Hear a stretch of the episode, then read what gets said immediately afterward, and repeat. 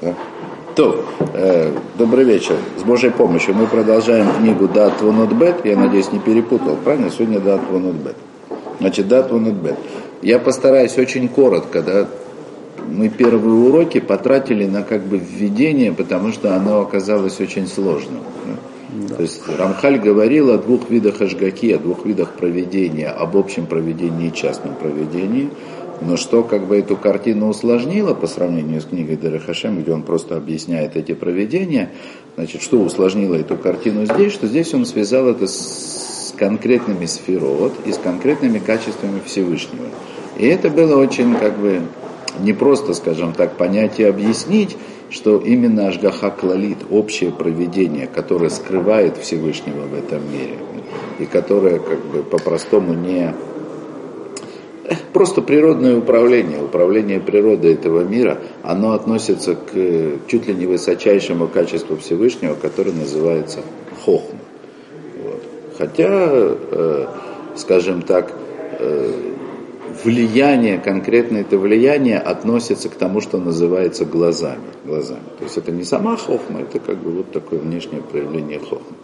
Вот. Но важно было понять, да, что э, в мудрости, в мудрости своей величайшей, в непостижимой мудрости своей, как говорит, как говорит Рамхаль в книге Дат, Дат Твунот, да, кстати, важно напомнить, да, там он говорит такую вещь, еда бы хахмоса анейлемет, гдейше я тава тава шлима, кидали кабель это бесхуд велобет здака. То есть знал он в мудрости своей непостижимой, что для того, чтобы благо, которое человек получит в этом мире, было по-настоящему совершенным, он должен получить его в заслугу, а не как подарок. Так это, конечно же, так сказать, э, Естественно, то сказать, что вообще сама возможность заслуги человека в этом мире, а мы об этом как раз сейчас и будем говорить, она возможна только из-за того, что у человека есть свобода выбора, а свобода выбора, в свою очередь, она возможна из-за того, что внешний мир, в котором человек находится, он сотворен в непостижимой мудрости Всевышнего. То есть, с одной стороны, мы видим колоссальную мудрость, во всем том, что здесь происходит, а с другой стороны напрочь не видим глубины происходящего. Не видим. То есть этот мир, при всем том, что он сотворен в потрясающей мудрости, он скрывает Всевышнего. Это, я бы сказал так, это фундамент вообще всей, э, всего научного подхода. С одной стороны, бесконечная мудрость, которую можно копать до бесконечности – а с другой стороны, эти бесконечные копания, они никогда ни к чему не приведут. Ну давайте начнем. Потому что, собственно, здесь начинается уже как бы объяснение, разъяснение самой темы. Умрани Шама, это третий, третий пункт всего. Вот, на 21 странице. Говорит душа. Эмкен и фоэ зото шалех. День не решена, ма они. Да? А, я тут Э, извиняюсь, один абзац я еще прочитаю, да? Ина харидия иньян штейн гагот, вейдата адерых лимцоа анатифа йошер. Значит, после того, после того, как я тебе рассказал о двух образах правления Всевышнего в этом мире, ну или о двух проведениях, да, Вейдата адерых э, лимцо натифа йошер – Значит, и после того, как ты знаешь найти, ну, как бы, где искать прямой путь, я напомню, Рамхаль сказал, что это в Торе, Тора. Только Тора, которая дана совсем другим качеством, качеством имеет, качеством истины, то есть Тора позволяет раскрыть на самом деле, что, замысляет, что замыслил Всевышний в этом мире. То есть Тора нам позволяет как бы понять глубины замысла Всевышнего. Да, так вот, теперь самое время, после того, как мы знаем, где искать прямой путь, самое время этот путь начать обозначать. Да? Так я тебе как раз и объясню, говорит разум душе, порядок исследований, который здесь на самом деле необходим. Бегины, а едия решана от срихалях, гу едия тацмех. И первое, что тебе нужно познать, говорит разум душе, это познать себя. То есть ты, душа, должна прежде всего осознать саму себя.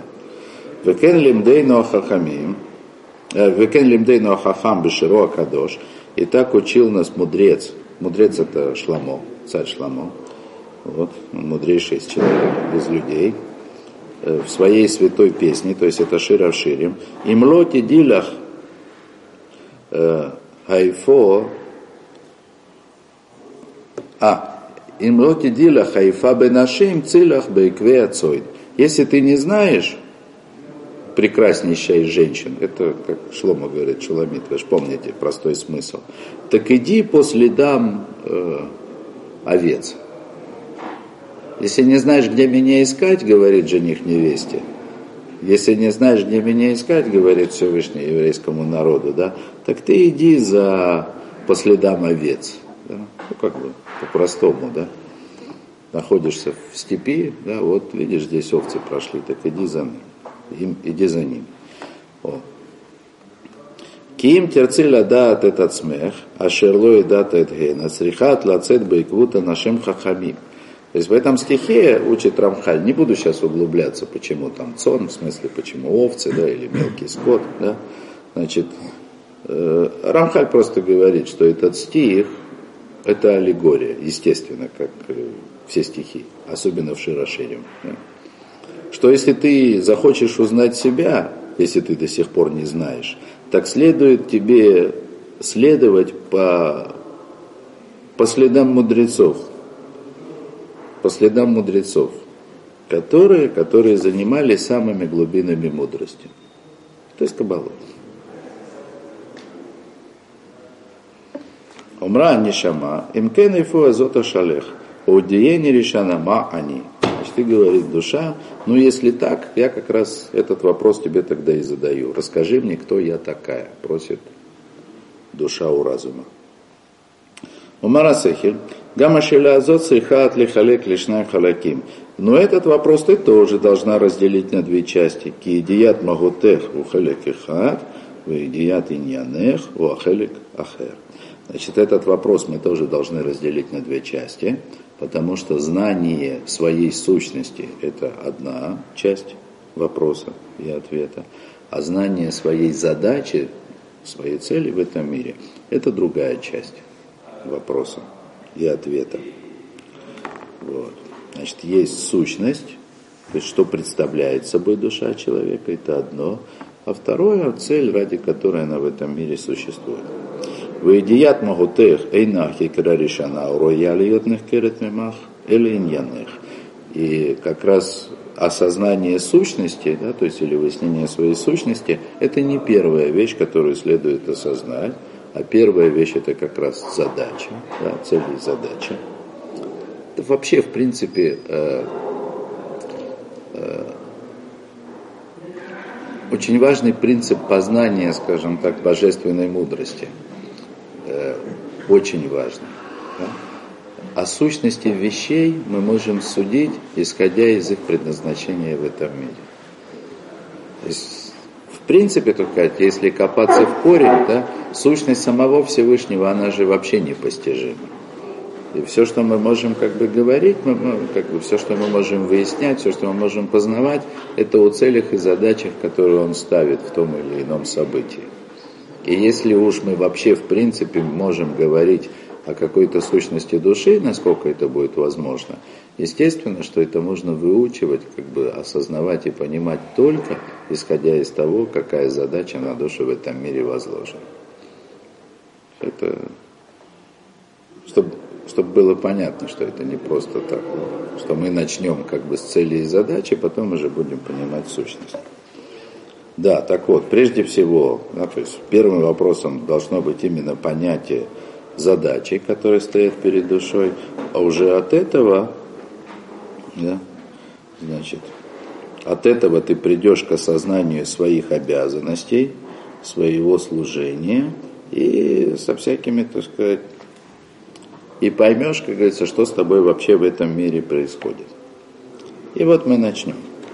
Иньянеха и Шалехен Нивра Баалата Пхира Шенатан Шенитен Алай Хамаса Бетов Зман Емы Миспар, Шеникцафлах, Ликнот Хайм Ницкиим Витаану Калами. Маша Эн Беят Шум Нивра Ахер Ласот Кен. Так, сейчас я переведу сначала. Это очень важно. И вот так вот начинает разум. Так вот, как бы смысл, да? задача твоя, да? задача твоя в этом мире, и ради нее ты сотворена, обладающая свободой выбора и желания, не только выбора, но и желания, да? обладающая свободой и желанием, поскольку возложена на тебе, возложена на тебя миссия э, за, скажем так, ограниченный промежуток времени, за установленные тебе дни, приобрести вечную жизнь и бесконечное наслаждение. То, что не может, то, что не способно сделать больше никакое сознание. Это очень внимательно нужно осознать, что здесь Рамхаль говорит. Потому что он сходу ставит непостижимую задачу. То есть он сразу нас окунает да, в непостижимость замысла Всевышнего, в его грандиозность. Нарушение закона, сохранения энергии и прочих там сохранений. И это нужно осознать. Это удивительное явление. В ограниченное время заслужить ограниченную награду.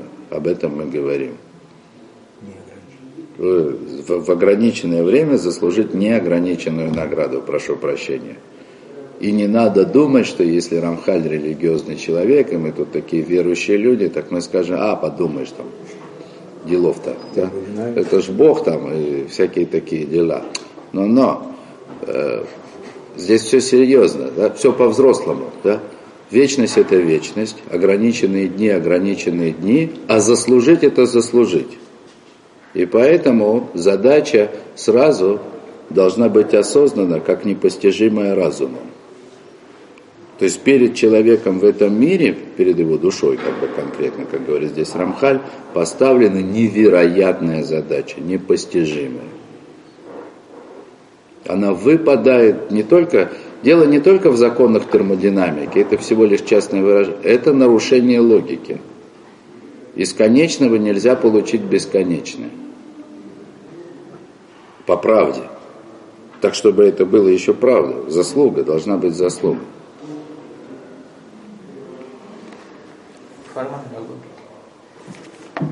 А в неформальной? Я, же, я не знаю, в какой логике ты можешь из конечного получить бесконечное? Нет такой логики. Нет такой логики, которая бы позволила из конечного получить бесконечное. же каким-то образом. Я не знаю, это... Это три основы, составные части марксизма. Я, я не знаю, да, в моей логике такого не существует. Да? Даже если в чьей-то логике это существует, это невозможно выразить словами. Это не, это, это лошаях, ну как это, как это сказать по-русски? Это невозможно. Да. Нарушает все. Это нарушение. Мне даже как-то стыдно объяснять это. Да? Просто хотел обратить внимание. Да? Невозможно. Это, это, это фантастика. Просто. Это, нет, это даже не фантастика. Потому что фантастика это то, что человек может сфантазировать. Вот. А я уже говорил здесь не однажды, сейчас не, не время как бы об этом углубляться. Человек не может сфантазировать бесконечность. Не говорите чушь. Да? всякие придумывают вещи для того, чтобы бесконечность изобразить, да, вроде как вот, ну как в Яралаше, параллельные прямые, которые не пересекаются, если кто еще помнит. Да? То, что он придумает, это не бесконечно. То есть это, человек не способен осознать, как бы охватить бесконечность. Да, человек ходит по этим мостикам аллегорий. А можно еще один вопрос? Хорошо, награду достичь безграничную награду, о которой ты не можешь даже понять, что это такое. Ну. Да? А как ее достигать в таком случае? Ну, сейчас. В этом же, так сказать, в это, это же начало. Да? Смотри, сколько написано. Это же, это же начало. Да? Что там? Уже с этого начинается. Да? То есть это, Рамхаль специально начинается начало. Что если ты в конечном итоге хочешь понять сущность, ты, душа человеческая, да, свою сущность, то ты должна сначала осознать свою задачу. А задача перед тобой стоит непостижимая. Значит, все будет, все будет серьезно. И Смотрим дальше. Там точно написано про свободу выбора и желания. Там свобода выбора и желания, или и желаний. Не, ло, не, не врат баалат пхера выроцун. Значит, ты создана обладающий выбором и желанием. Я сейчас объясню про это желание. Если не будете слишком сильно перебивать, мы дойдем до того места, где надо будет объяснять желание, потому что оно здесь не просто так упомянуто. То есть вы понимаете, что сказать, что человек обладает свободой выбора, можно в двух формах. Можно сказать, как обычно, как вот я сейчас сказал, человек обладает свободой выбора. Но Рамхаль, вообще Кабала, она часто называет это свобода желания. Свобода желания, то, что выглядит, что хочу, то и желаю. Валение. Да, волеизъявление.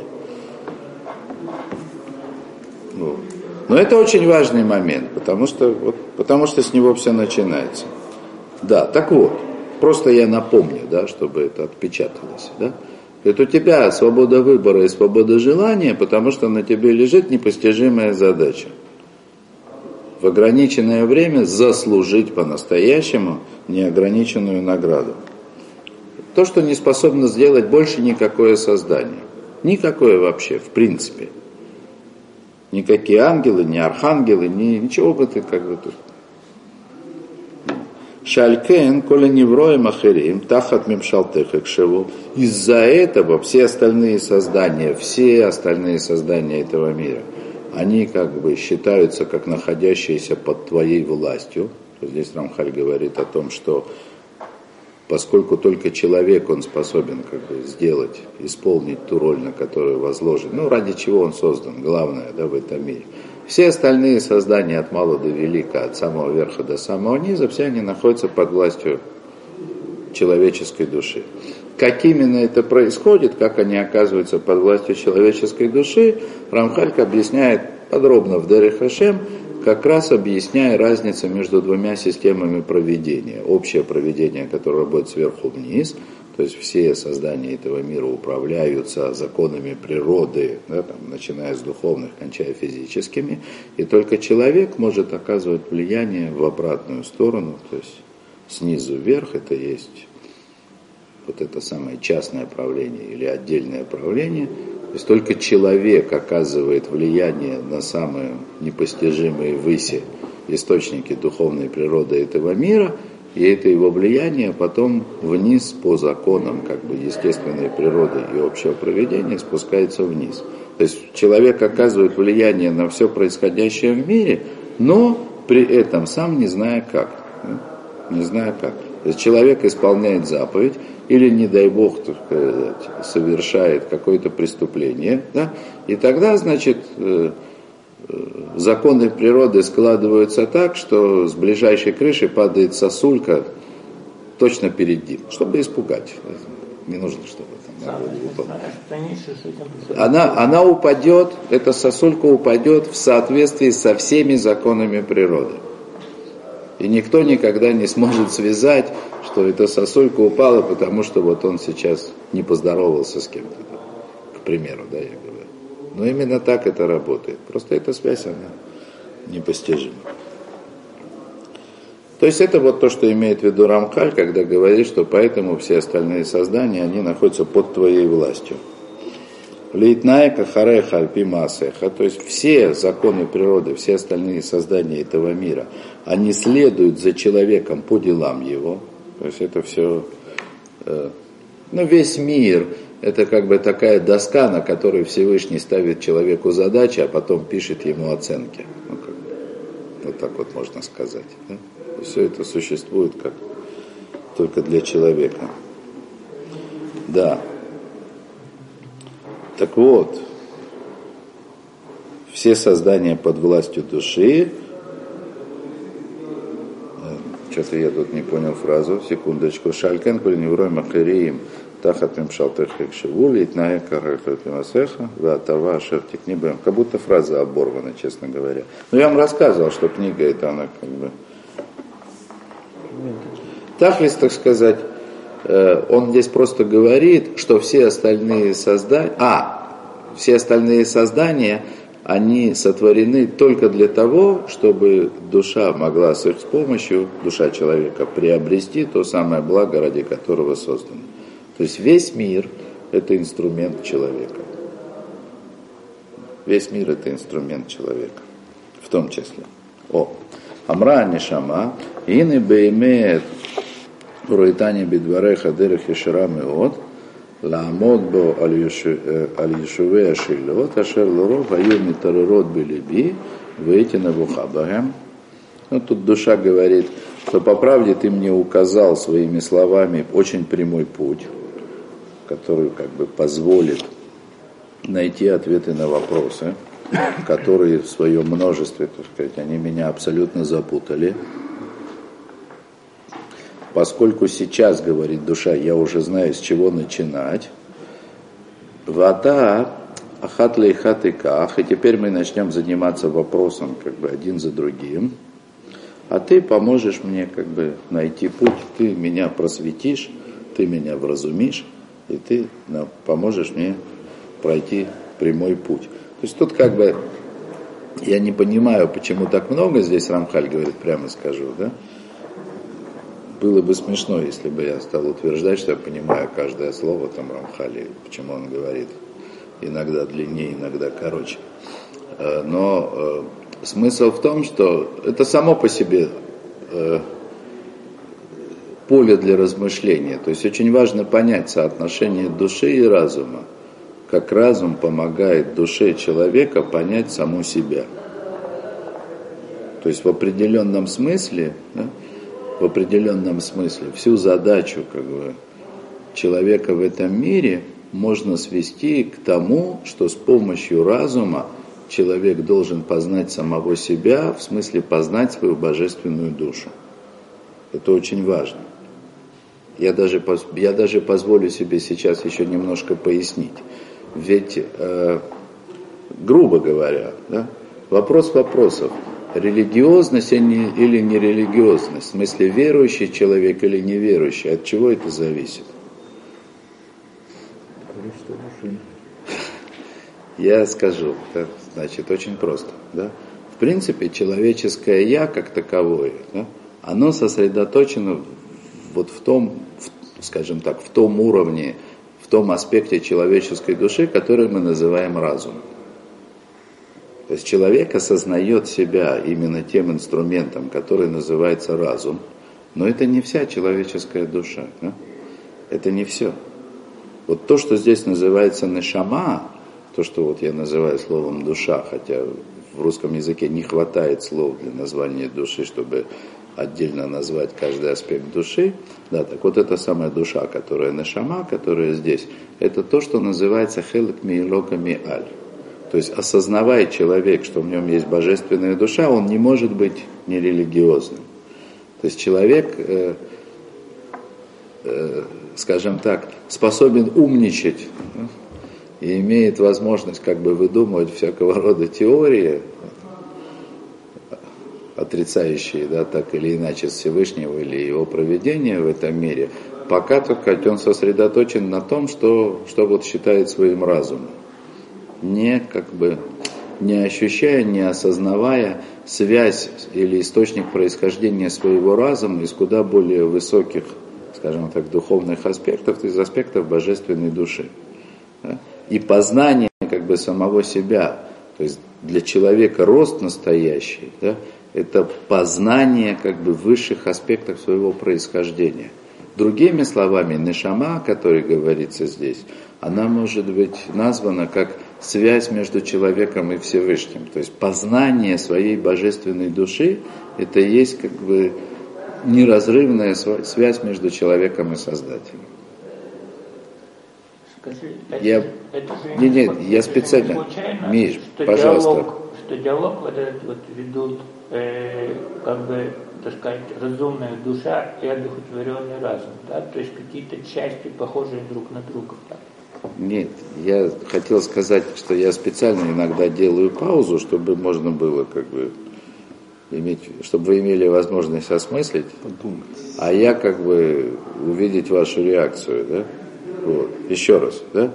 вот это вот познание душой самой себя, о котором как бы все время идет речь, да, особенно здесь, вот в этом диалоге Рамхаля, который называется «Да, твунот», да, вот. Вот в, в этом диалоге душа должна познать себя с помощью разума, и это, другими словами, означает, что человек осознает или создает свое единение со Всевышним. Понятно?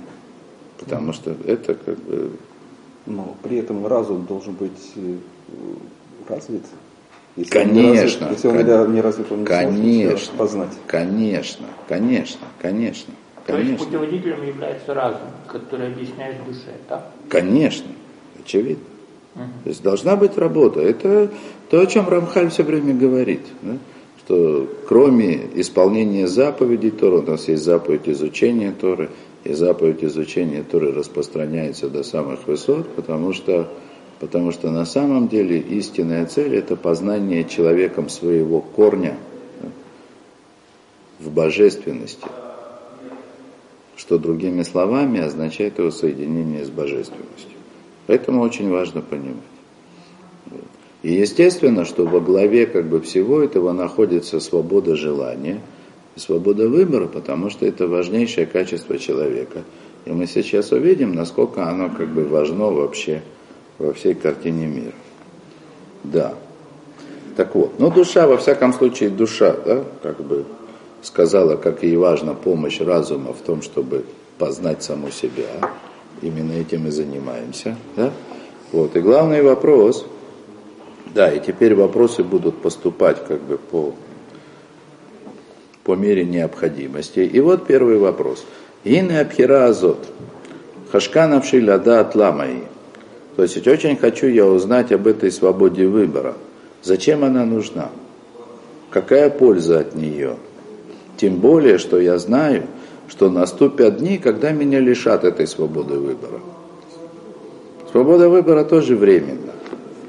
Более того, мы еще узнаем, если вы еще не знаете, что настоящий совершенный человек не может иметь никакой свободы выбора.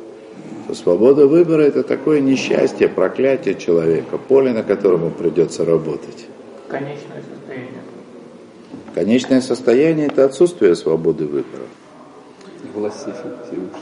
Авки ямей абхира эйна мафилю катипами наям эцель аямим, а шарлотия бэм. Тем более, что вообще, так сказать, вот это время, когда человек обладает свободой выбора, это вообще капля в море по сравнению с тем, с вечностью, когда он просто этой свободой выбора обладать не будет. Даже если мы будем, даже если брать как бы хронологию Рамхаля, который делит тысячелетия и насчитывает до, до 10 тысяч, да? просто седьмое шабатнее тысячелетие, да? просто суббота для всех, кто заслужит в течение этих шести шести тысяч лет. Тысячи лет нахождения как бы в неком мире, который мы вообще себе представить не можем. Еще не окончательно мир награды, но уже не мир служения. Представляете, тысяча лет. Мы тут живем 70, дай Бог до 120. Да? И это целая жизнь, целый мир раскрывается. А там тысяча лет вообще непонятно что. Но что-то очень хорошее. И это еще не награда. То есть даже если брать какие-то сравнимые, в смысле ограниченные отрезки времени, наша жизнь вообще мотылек. А, да, так. И тем не менее, за вот этот мимолетный, да, за этот мимолетный промежуток времени человек способен заслужить весь будущий мир. В принципе, то же самое, только легче представить, да? Да, так вот, эти дни, они ничто по сравнению с будущим миром. Ки ало емей миспар, вэлу юницхиим. Ведь эти, в смысле дни служения, дни свободы выбора, как ни крути, за емей миспар, это считанные дни. Даже если их очень много, они все равно считанные. А там вечность. Валькента дэни мяйни еним шаха шинуэзы, Ой матае, е. Так вот, объясни мне, пожалуйста, сейчас говорит душа, откуда вообще возьмется вот это изменение? В смысле, когда душа изначально или человек изначально обладающий свободой выбора, он лишится этой свободы выбора, откуда это произойдет, как бы откуда возьмется, когда произойдет и почему произойдет. Мы начнем с этого. Умар Асыхи. Зе ваде макора решен, шамимену юцим колинины олам. Это без всякого сомнения вообще первоисточник, в смысле первоисточник начала всякого рода рассуждений, свобода выбора. Свобода выбора – это начало всякого рода рассуждений, из которых мы вообще можем понять и познать этот мир. Мязы баро, ватит хадшол, атит лаво. Сначала, с самого начала сотворения мира и до его полного обновления в будущем. Валькен хафецани ваэрах иньяна зебер эйтов. И поэтому хочу я объяснить тебе вообще вот эту вот свободу выбора очень-очень ясно и подробно. В идеях решана мауши гарем лахабхира азот, в оставини ма пеулата. Прежде всего я объясню тебе, откуда у тебя берется эта свобода выбора. Это как бы совсем непросто. Откуда берется у человека свобода выбора. А потом же объясню, что оно делает и какую пользу приносит. О. Кашебара кодышбору хайтоламо бароу аляседа асара сферот.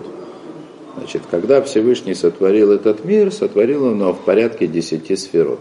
Значит, здесь Рамхаль уже упомянул 10 сферот и дальше будет много раз упоминать. Но пока что, насколько я вижу, нам не нужны все 10 сферот. Мы просто помним, что их 10. То есть мы не будем объяснять все сферот. Мы пока будем заниматься первой и последней. Чем они похожи и чем они отличаются.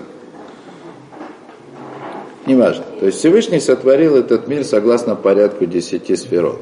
Почему порядок вообще, в принципе, почему согласно порядку, это все будет объясняться дальше. Да? Но здесь пока, пока он начнет с первой и последней. Балькефи мишпат, аэсар сферот аэлю, айта вытиян хагато. Валькен, да, и поэтому по законам этих десяти сферот был сотворен мир, и по законам этих десяти сферот он управляется – это как бы общее введение. Векешараца из барашма шейце невра балябхира, и газа рацано шели егу поэль лифи ацмова рацойна, эла лифи э, шейхину амикаблем мимену, шалькен лоешу машпия лимикаблем, от шейшалу мимену. То есть прежде всего, да, то есть самое главное, что мы видим, ну, те, кто видит, да, что нам следует знать про 10 сферот – а почему как именно вот в порядке сферот этот мир сотворен. Что когда Всевышний захотел, чтобы появилось в этом мире создание, обладающее выбором, постановило его желание, желание, да, постановило его желание, значит, что он будет действовать в этом мире не по своему, как бы, не сам, и не по своему желанию, а по тому, насколько будут готовы или согласно тому, что приготовят ему получающие. И поэтому он будет оказывать это, давать влияние, да, то есть давать что-то, что он должен давать, да, не будет точнее давать этим получающим ничего до того, как они у него попросят. Или не будут готовы попросят. Пока они у него не попросят. Это важно. Почему именно попросят? Значит так. Здесь Рамхаль упомянул две сферы. Первая, ну, которая называется кетер, или которая называется рацион, желание. Потому что все начинается с желания. И последняя сфера Малхут, которая есть э, корень нижних. Значит, у этих двух сферот у него у каждого своя природа которую мы сейчас должны понять, насколько это вообще возможно понять. Значит, о рационе, о желании. Э, другими словами, вот это самое желание Всевышнего, которое лежит в фундаменте всего сотворения мира, на языке мудрецов на языке Каббалы, оно еще называется энсов, бесконечное. То есть само по себе это желание непостижимо вообще, в принципе. Это желание мы постигаем только согласно тому, что из этого как бы желание выходит. Вот. Но что всегда говорится про, об этом желании? Что нельзя не сказать, когда мы об этом желании говорим? Рамхаль это повторяет много раз. Это вообще как бы э, точка, я бы так сказал, противостояния между мудростью Торы и греческой философией. О, как раз Ханука. Самое время. Да? Самое время. Да? Сам Рамхаль очень как бы э, великий сторонник использования подходов Рамбама э, к объяснению всякого рода тайн этого мира, опираясь, скажем так, на аппарат или терминологию греческой философии. То есть Рамхаль в этом смысле с Рамбамом просто вот не разлей вода. Он его все время цитирует. Да? Рамбам, так сказать, формулировал основы веры, пользуясь, ну скажем так, или доказывал, объяснял, пользуясь аппаратом Аристотеля. Считал Аристотеля почти пророком. Не цадиком, но почти пророком. Почему?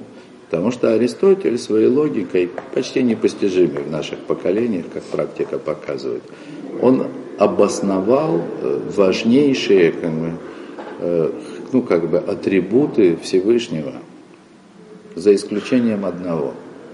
В одном месте произошло полное расхождение, а именно свобода желания Всевышнего. И Рамхаль, он постоянно с этим Аристотелем воюет, как, как Дон Кихот с ветряной, с ветряной мельницей. Или флегавдиль, или флегавдиль. Потому что Рамхаль на самом деле знает, зачем это воевать. То есть Рамхаль все время говорит о том, что при всей непостижимости при абсолютной непостижимости желания Всевышнего как такового, что вот это даже энсов и бесконечность. Но мы должны верить полной верой, что это желание было абсолютно свободным, ничем не обусловленным. Ничем. То есть для Аристотеля все-таки необходимость. Да, у Аристотеля это была необходимость, да, у Аристотеля. И я, я вам скажу честно, да, лет 10, я лет 10 не понимал, да, я лет 10 не понимал, почему Рамхаль с этим воюет, что ему вообще, как бы, да, что тебе в этом, ну... Какое-то управление миром от этого зависит. Да подождите. Я объясню, насколько это я могу объяснить. Я объясню. Желание абсолютно свободно. Даже не природы вызвано, да? Нет, какая природа? Нет вообще природы, просто свободная, абсолютно свободная. О, на самом деле только такое желание называется желанием вот по-настоящему как бы в Торе, да? То есть, все наши желания, все наши желания, то, что мы называем желанием, они все обусловлены недостатками нашей природы. Пить хочу, есть хочу, на Гавайи хочу, да, то есть это, это не свободное желание. То есть осознать, что такое свободное желание, это очень трудно, но очень важно. Хотя просто так вот взять и осознать, что такое свобода желания, тоже не получится. Но тем не менее, это архиважно. Значит, еще раз, да? важнейшее, вот это вот желание, о котором здесь говорит Рамхаль, это первейшее качество Всевышнего – и единственная характеристика, о которой мы можем, ну, как бы можем с уверенностью про это желание сказать, может, не единственное, оно как бы нести добро, это как бы понятно, да? Вот. Это желание абсолютно свободно. Мы обязаны это осознать. Ну, конечно, мы об этом и говорим. Что это очень важно. Эта свобода архиважна. А, так вот. Так вот, вот, когда он захотел желание, там, чтобы появилось создание, обладающее свободой выбора, да, значит, он сделал так, что он не будет ничего давать этим созданиям до тех пор, пока они у него не попросят. Да?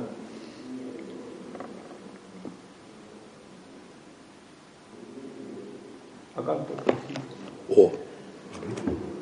Как первый человек. И вот здесь важно понять, как бы есть последнее качество из десяти сферот, да, то, которое называется Малхут, или которое называется коренем и ну, то есть корень этих самых получающих. И отношении, в отношении этого качества, значит, известно правило, что эннами делая клуб, у этого качества нет ничего своего. То есть в смысле, так сказать, что это качество, корень, сущий внизу, оно может существовать только благодаря влиянию, вот, которое исходит от предыдущих девяти.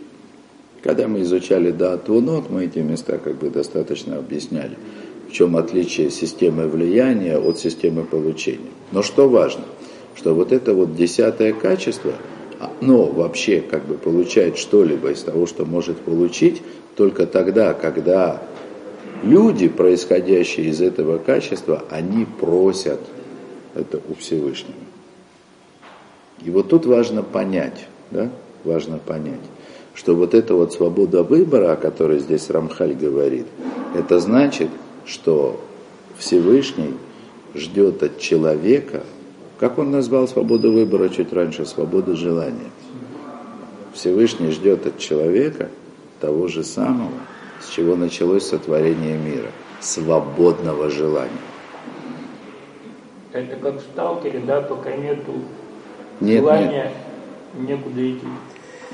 Это, нет, это хуже, чем в сталкере. Это, ну, Это уровень Строганских. это, это очень важно понять. Да? Я сегодня как раз про это думал. Очень важно понять вот этот момент, да? что когда Рамхаль говорит о свободе желания человека, он имеет в виду, что человек способен и Всевышний ждет от человека свободного желания. То есть вот эта вот просьба попросить, эта просьба, ее человек должен создать совершенно, абсолютно свободно. Добровольно.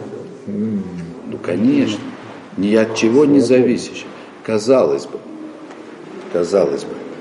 Вот уж проблема попросить, особенно когда нужно, когда хочется. Это не свободно получается желание. Правильно. Ну откуда же у человека возьмется свобода попросить? Значит, есть. А разум? А подумать? Смотря чем, наверное. А подумать? Это ему придется отказаться от всех необходимостей, и тогда у него появится вот это да. И что, так сложно придумать, что ли? Не знаю. Я не знаю, я не понимаю, как можно. Свобода желания вообще. Не понимаете? Нет, я задаю вопрос как бы. Если желание должно быть... А что тут такого? Откуда вообще... Как ожидать от человека свободного желания попросить что-то от Всевышнего, если человек и так готов просить, умолять и ползать на коленях, чтобы ему дали в этом мире хотя бы что-то? Посмотрите, сколько людей готовых на все, лишь бы оторвать себе там лишний кусок зарплаты, машину или что-то. Что, что тут свободного? У меня есть какие-то потребности. Чуть-чуть только прижать, чуть-чуть перекрыть кислород. Это кислород, да? Да, Это торговля, шантаж. Свобода желания других? Ну, смотря о чем, вероятно. Из какой области? Так вот, Свобода желания не должна быть связана с принуждением. Да вообще с этим миром, наверное. Подожди, давайте сейчас я уже скажу, да?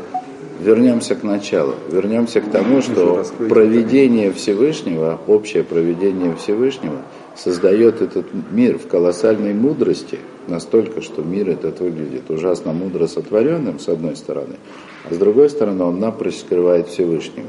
Нет причин просить, господа. В этом мире есть все, что необходимо для человека. Да, бывает не хватает. Да? Бывает так, что человека прижимает к стенке. И это естественная вещь, это известно, что когда человек лишается в этом мире всякой опоры, он обращается к Всевышнему и просит. Но это не свободное желание. Это вынужденное. Это не свободное желание. Когда некому больше обращаться, когда не о чем просить, это желание ни в коем случае не свободно. Получается, что Но- желание нельзя попросить. С другой стороны, с другой стороны, да, как бы весь мир этот устроен таким образом, и в наше время это особенно вообще прекрасно, да, видно и очевидно, когда человеку, казалось бы, в этом мире от Всевышнего и попросить нечего. А зачем? У меня все есть. А даже если мне чего-то не хватает, да, то есть способы достичь этого. Другие адреса. То есть человеку нечего просить от Всевышнего. Он живет в мире с таким ощущением, с таким осознанием. А если вдруг он что-то попросит, ну это значит, он не может этого там достать, достичь там и так далее. Да? И это то, что он просит. Даже если мы будем как бы помнить о том, что обращать свои просьбы ко Всевышнему, в этом суть молитвы, и это заповедь такая, это обязанность, да, но по-простому, если человек начинает молиться Всевышнему, когда у него просто нет никакой возможности достичь то, что ему нужно, то, что ему необходимо, или ему лень это делать по каким-то причинам, например, неважно, да, то это ни в коем случае не может быть названо свободным желанием. Понятно? И тем не менее, да, при всем при том, в большинстве, как бы, в большей части как бы, человеческой жизни этот мир, он никоим образом не толкает человека попросить что-либо у Всевышнего. Более, более того, мы даже не знаем толком, что просить у него. Что у него. Да. Творческие люди, которые в что смысле? нет. Ну, художники, поэты, есть другая. Да, нет. А что? Э, Портрет Дуриана Грея. Он все равно будет просить что-то. Приземляется. Никому- желания. никому непонятно, кого он там просит. Что, что? Какие творческие люди? Не- не- Молящаяся рок-группа перед выходом на сцену. Есть.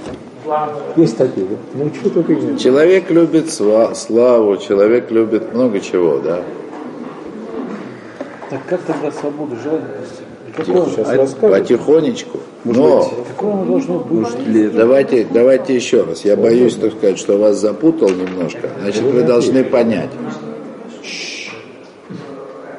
Свобода желания, свобода желания, о которой здесь говорит Рамхаль, мы должны понять, да, или хотя бы, так сказать, решить, осознать для себя, что вот эта свобода желания, которую Всевышний здесь ждет от человека, проявление реализации свободы желания, это прямое указание на тот самый кетер замысла Всевышнего, который начинается с абсолютной свободы. Это непостижимый кетер.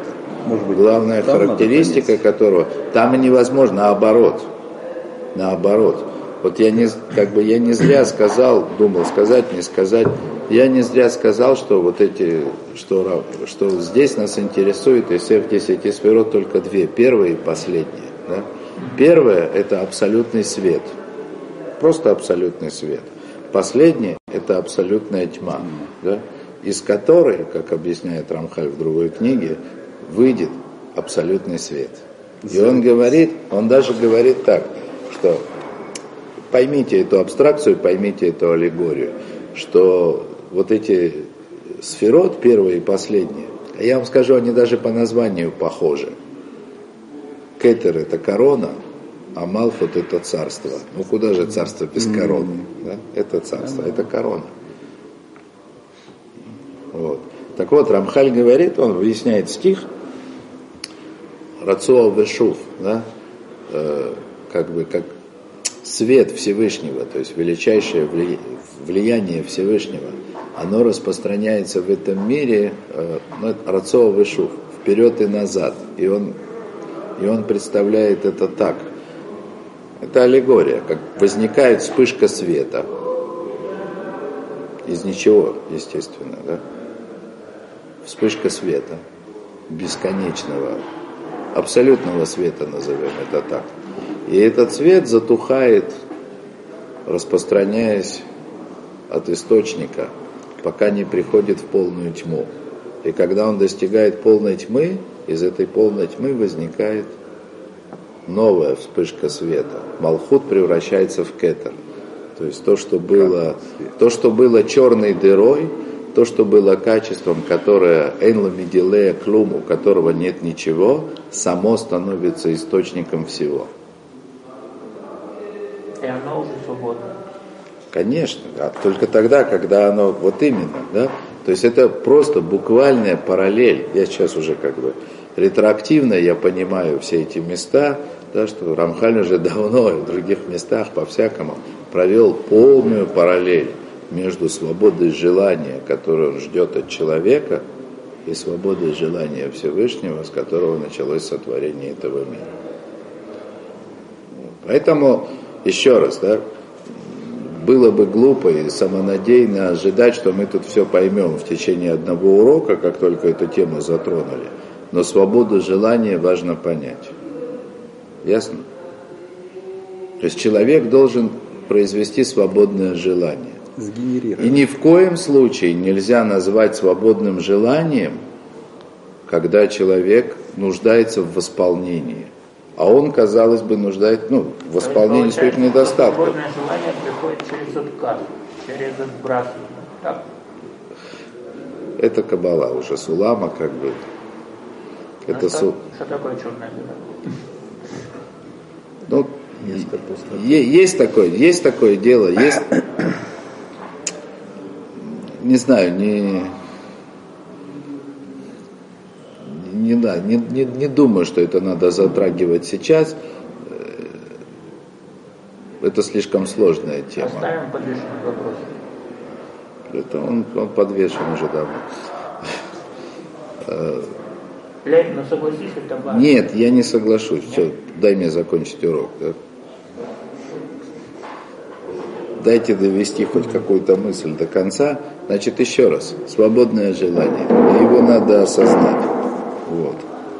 Да, но давайте хотя бы текст прочитаем. Да.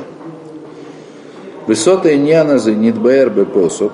И суть как бы вот этого явления, что Всевышний ждет, пока человек от него попросит, да? он, значит, объясняется в, в стихе, в псалмах, «Иней коля леха и шабру, а танотен леем» э, это ухлам то. Э, Глаза всех как бы на тебя устремлены, и ты даешь им пропитание вовремя. Кигу мамтин от иная мицафимло, поскольку он Всевышний ждет, пока глаза будут обращены к нему. Ваимля флуегу магдим лаем. А если нет, так он им не даст. Понятно, что для любых, как бы для восполнения любых потребностей человека в этом мире, он должен обращаться ко Всевышнему. Даже если создается как бы впечатление, что, что это не так. Помните в Берешит? Да? после семи дней рассказа о сотворении, то есть после рассказа о сотворении мира в течение семи дней, то Рав вдруг говорит, что на самом деле ничего еще не выросло. Почему? Потому что не было человека, который, который мог бы попросить дождя. И только после того, как человек помолился, пошел дождь, и тогда все выросло. Да? То есть реализация всех заготовленных замыслов Всевышнего о том, что должно происходить в этом мире, целиком и полностью зависит от запроса человека. Вот. Э, тут нужно, наверное, упомянуть, есть очень важный такой момент, э, как бы иштадлут, старание. То есть молиться в этом мире мало, важно стараться. А иногда человек так старается, что это старание само засчитывается ему за молитву. Это важно понимать. Это я не сам придумал. Это я от большого равина слышал. Да? От большого равина слышал. Очень часто даже для того, чтобы... Так устроен человек. Э, тело, как бы физические усилия человека, ну или умственные, неважно, то есть физиологические, скажем так, усилия, физиологическое напряжение человека, она стимулирует его духовную часть. Так работает, так заповеди работают. Нужно совершить как бы какое-то физическое движение для того, чтобы, для того, чтобы начала происходить по-настоящему духовная работа. Вот. Да, совершенно верно, расторопность. Так эта расторопность, она на самом деле работает и в обыденной жизни. То есть, когда человек очень хочет что-то сделать, не лежит на диване и хочет, да, а вот это вот его желание э, выражается как бы вот, особенно в самопожертвенном бы, приложении усилий для того, чтобы достичь чего-то, это само по себе несет молитву. Это очень важно понимать, потому что можно подумать, вот, люди достигают много чего своими усилиями, И даже в том случае, учитель... И никакого, никакого участия Всевышнего в этом не требуется. Это не совсем так. То есть по-настоящему, когда человек очень хочет чего-то сделать и прикладывает к этому на самом деле усилия, это уже само себе несет в себе как бы что-то вроде молитвы. Поэтому как бы возникает такая иллюзия, что вроде как он сам достигает. Да? Хотя тут нет собственного достижения. Тут есть старание, которое человек прикладывает, и молитва, которая в этом присутствует. Пусть а даже... можно сказать, что в этом моменте иллюзии есть момент свободы. Ну, конечно, конечно. Э, вот из-за того, что мир устроен, как мы начали, да, вот в этой мудрости, бесконечной мудрости Всевышнего, то есть мы видим эту мудрость, но не видим замысел. И мир создает у человека вот такое вот как бы иллюзию, что человек в этом мире достигает всего сам, да, и по-настоящему у Всевышнего ничего не просит. А настоящая просьба – которую Всевышний ждет от нас, я еще раз повторю, это не просьба для восполнения своих потребностей, а просьба абсолютно свободная. А просьбу о восполнении потребностей свободной назвать ни в коем случае нельзя. То есть, другими словами, Всевышний ждет от нас, да, кроме, так сказать, обыденных молитв и просьб о нашем благополучии, Он ждет от нас какого-то куда более свободного желания – и просьбы о каких-то вещах, которые сейчас они, может, даже и не приходят нам в голову.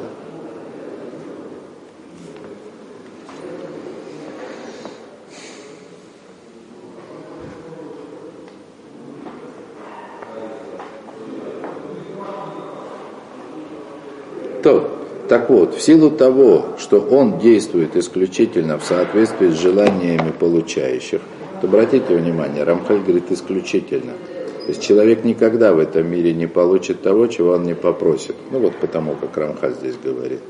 Хотя это может показаться странным. Но всегда человек в этом мире получает то, что просит. Вот это точно сталкер. Что попросишь, что и получишь. И нечего жаловаться. Да, понимаете, о чем я говорю? Там в сталкере была такая идея, да? Я в двух словах, не, без этого, не надо всего сюжета, в двух словах. Там смысл в том, что некая чудесная машина исполняла просьбы человека, желания, но только настоящие, самые сокровенные. Да какая разница? Железный треугольник, да?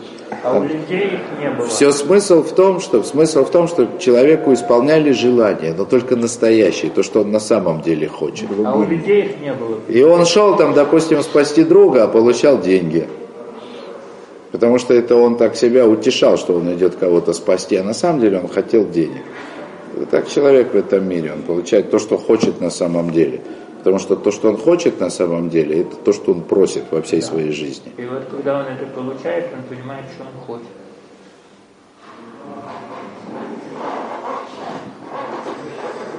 Зео. И потому, то сказать, и потому действие Всевышнего по отношению к человеку, оно меняется в зависимости от твоего желания, да?